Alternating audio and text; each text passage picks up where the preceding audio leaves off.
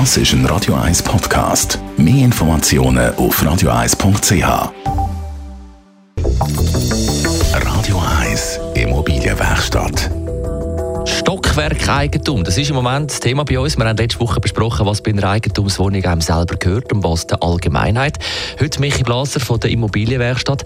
Wenn wir mal besprechen, wie das Zusammenleben in einem Haus mit Eigentumswohnungen geregelt wird. Genau, es gibt eigentlich drei Dokumente, die wichtig sind. Das eine ist äh, das Reglement, das ist eigentlich die Verfassung von der Gemeinschaft, wie die funktioniert, wie Kosten aufgeteilt werden. Das muss man erarbeiten, weil das, äh, das ist sehr individuell aufs Gebäude zugeschnitten, auf die Bewohnerschaft zugeschnitten. Das Reglement für, für drei Einheiten sieht ganz anders aus als eins für 30.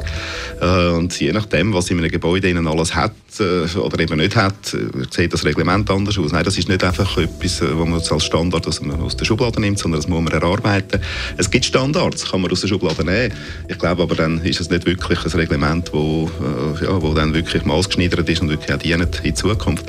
Da gibt es zwei andere Dokumente. Das ist noch die Stockwerkeigentumsbegründung. Das ist eigentlich der Akt, wo überhaupt das, das Grundstück teilt in verschiedene Teile. Das ist auch nicht zu vernachlässigen. Und dann gibt es oft noch Nutzungs- und Verwaltungsordnung von der Garage, weil die Garage selber eine Einheit ist, wo man auch wieder unterteilt. Und dort muss man genau das Gleiche regeln wie im, wie im Reglement. Also das wichtige Reglement wird einmal verfasst und es bleibt dann auch so? Was man muss wissen, die Reglemente, das wirklich ist, ist eigentlich die Verfassung von dieser Gemeinschaft und das ist eigentlich etwas Dynamisches, also in meinen Augen, mhm. in, in manchen anderen Augen nicht, aber es ist etwas Dynamisches. Stockwerkeigentum ist eingeführt worden 1965 in der Schweiz.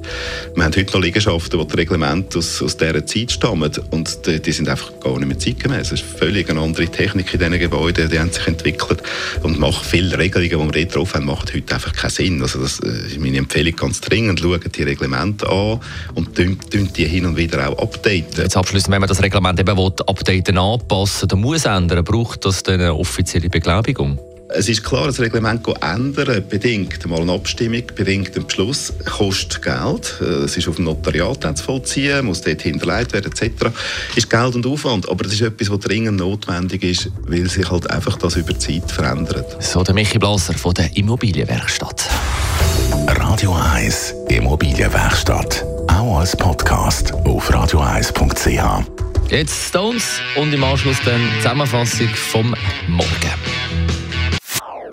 Das ist ein Radio 1 Podcast. Mehr Informationen auf radio1.ch.